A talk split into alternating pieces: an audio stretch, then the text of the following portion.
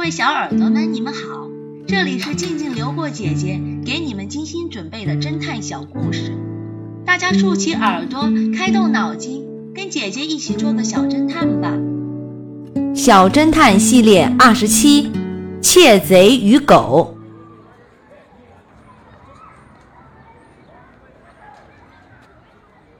警察局长和 X 神探路过一家住宅时。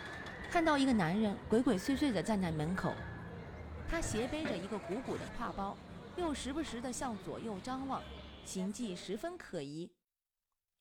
麻烦你过来一下，警察局长叫住了那个男子，同时亮出警官证。你是什么人？在这里做什么？是不是想趁这家没有人的时候偷东西？男子先是被吓了一跳，随即生气地说道。警官，你说什么呢？这可是我自己的家，你居然以为我是小偷，太可笑了吧！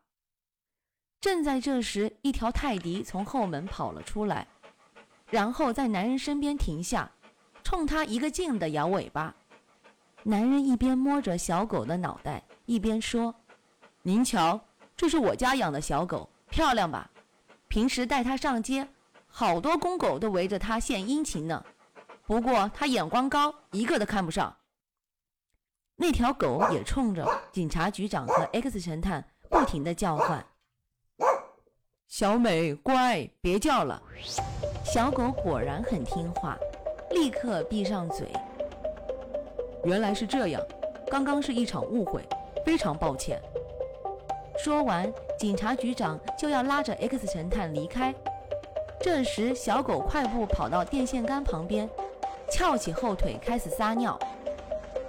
看到这一幕，X 神探停下脚步，凑到警察局长耳边轻声说：“他刚才撒谎了。”随后两人同时冲过去抓住了那个男人，带回去一审问，发现他果然是个贼。聪明的小侦探们，你们知道 X 神探是如何发现破绽的吗？小侦探们，你们推理出真相了吗？把你们的想法留在评论区，与其他的小朋友一起来讨论吧。姐姐会在下一集末尾告诉你们真相哦。记得关注姐姐，这样就不会迷路了。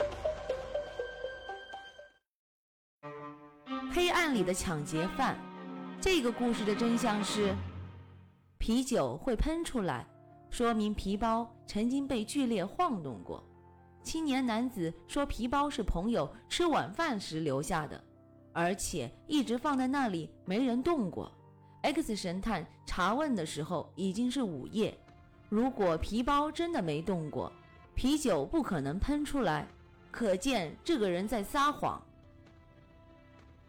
聪明的小侦探们，你们都猜对了吧？你们可真棒！我们下个故事见哦。